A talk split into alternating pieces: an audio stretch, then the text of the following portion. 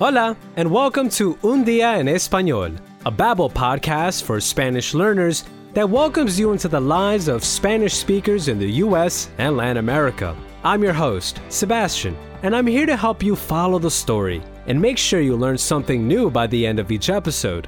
Remember, if you don't understand everything the first time through, you can always go back and listen again. You can also read along while you listen to help train your comprehension skills. Visit babbel.com slash podcasts to access our dynamic transcript, which includes the full text of the story, as well as extras, like maps, photos, and more. Today, we'll hear a story from Carmela, a Spanish teaching assistant in her first day of work at a college in Pennsylvania, which was also her first time working in the US. Although she had a great experience working there, at the beginning, there were a few cultural misunderstandings, and her first class did not go as she expected. As you'll hear, sometimes misunderstandings can be great icebreakers. So let's listen to the story of her primer día de trabajo, her first day of work. Hola, soy Carmela y soy profesora de español. Soy de España, pero ahora vivo en Pensilvania. Hoy es mi primer día de trabajo como TA y también mi primer día de trabajo en Estados Unidos y estoy muy nerviosa. Es temprano en la mañana y voy al campus. Carmela is heading to the campus temprano en la mañana, early in the morning, on her first day, and she's very nervous about it. Remember your first day of your job? Or your first day of school? Oh boy, I get anxious just thinking about it. But could there be other reasons for her to be nervous?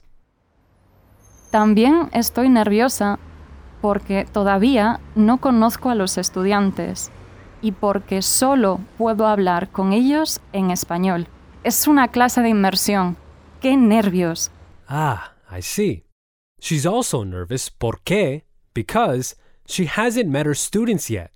Todavía no conozco a los estudiantes. And she's also nervous porque she'll be teaching a clase de inmersión, a total immersion course, so she can only speak Spanish to them, even if her students end up not understanding Spanish at all. So, back on campus, Carmela is going to a meeting, a reunión, with the Spanish professor she'll be assisting. En el campus voy a una reunión con la profesora de español en la sala de profesores. Hola Nicole, soy Carmela. Hola, encantada. ¿Cómo estás? ¿Estás preparada? Sí, claro, pero estoy un poco nerviosa. Es normal. Hoy es tu primer día, pero no te preocupes. Don't worry, you'll do great. Gracias. Eso espero. I hope so. No te preocupes. Don't worry. Wasn't as comforting as Carmela tried to pretend. It might have been because no te preocupes is something that we say so often in Spanish that it loses its meaning a bit. Or perhaps because she was truly nerviosa. The first lesson is going to start in five minutes. Nicole and Carmela are going together to the class because Nicole is going to introduce her to the students. La clase empieza en cinco minutos. Nicole y yo vamos juntas al salón de clase. Ella me va a presentar a los estudiantes. Buenos días, clase. ¿Cómo están? Ella es Carmela, la nueva profesora de español. Recuerden, aquí en la clase solo hablamos español, ¿ok? No hablamos inglés. Bien, Carmela. Tu turno. Hasta luego. Y buena suerte. Good luck. Buenos días y bienvenidos a la clase de conversación de español. Soy Carmela, tengo 25 años y soy de Santiago de Compostela. Pero mi universidad está en Zaragoza. ¿Y vosotros? ¿Cómo estáis? She tells them she's 25, 25, from Santiago de Compostela, but her university is in Zaragoza. As you can hear, she's not getting much of a reaction. So she's going to ask the students if she's talking very fast, muy rápido, and tell them that she can speak slower. Más despacio. ¿Hablo muy rápido? Mm, Vale, ok. Puedo hablar más despacio. Ay, qué estresante. Em, Santiago de Compostela está en Galicia, en el norte de España. Well, this is not going great. And Carmela is finding the situation estresante, stressful. Can you say that in English? Sí, en inglés, por favor. No, eh, no hablo inglés. Lo siento. ¿Vosotros podéis decir eso en español? Does she have a lisp? And what is vosotros? Oh, wow. Ya sé cuál es el problema. ¿Un lisp? Yo no tengo un lisp. Es mi acento. Ah, right. Okay. I know what is happening here. And so does Carmela.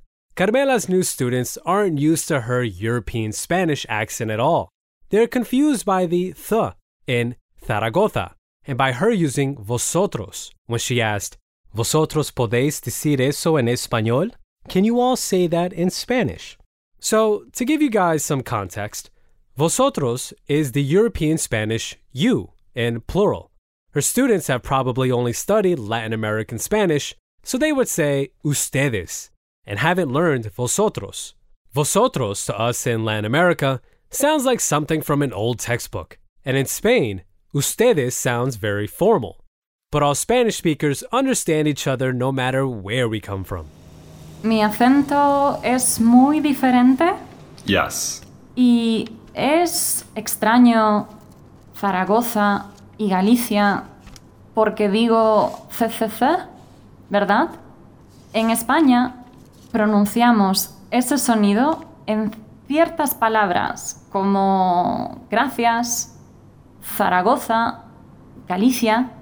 Es un sonido muy bonito.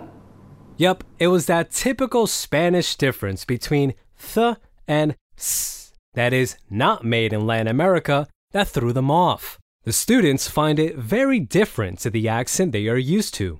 She asked them if it is extraño, strange, the th, th sound.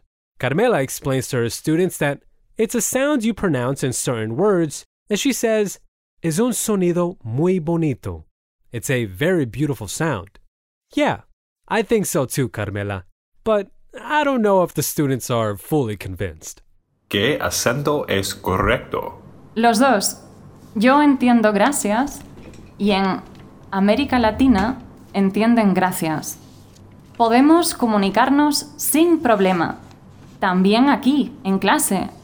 Estoy segura. I'm sure. You don't have to say Zaragoza, but I'm not gonna lie. The Zaragozanos would really appreciate your effort.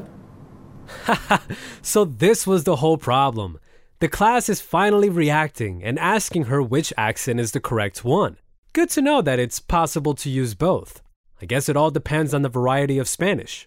As she said, we can communicate without any problems. Podemos comunicarnos sin problema.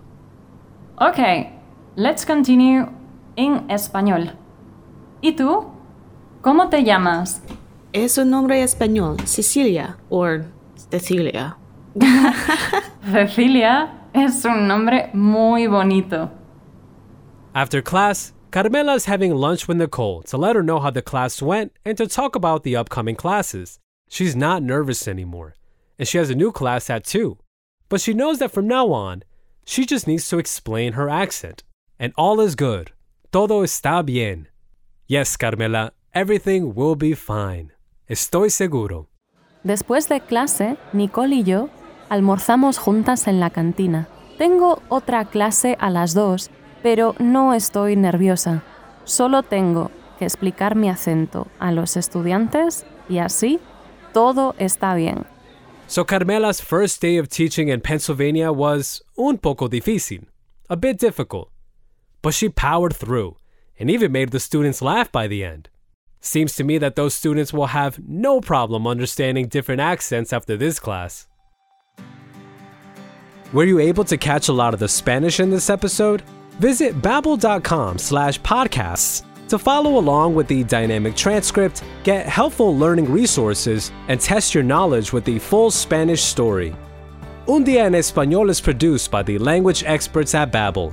Whether you're hoping to make new Spanish-speaking friends or explore a new culture, the Babbel app teaches everything you need to understand and use the language. Thanks for listening, and hasta el próximo día.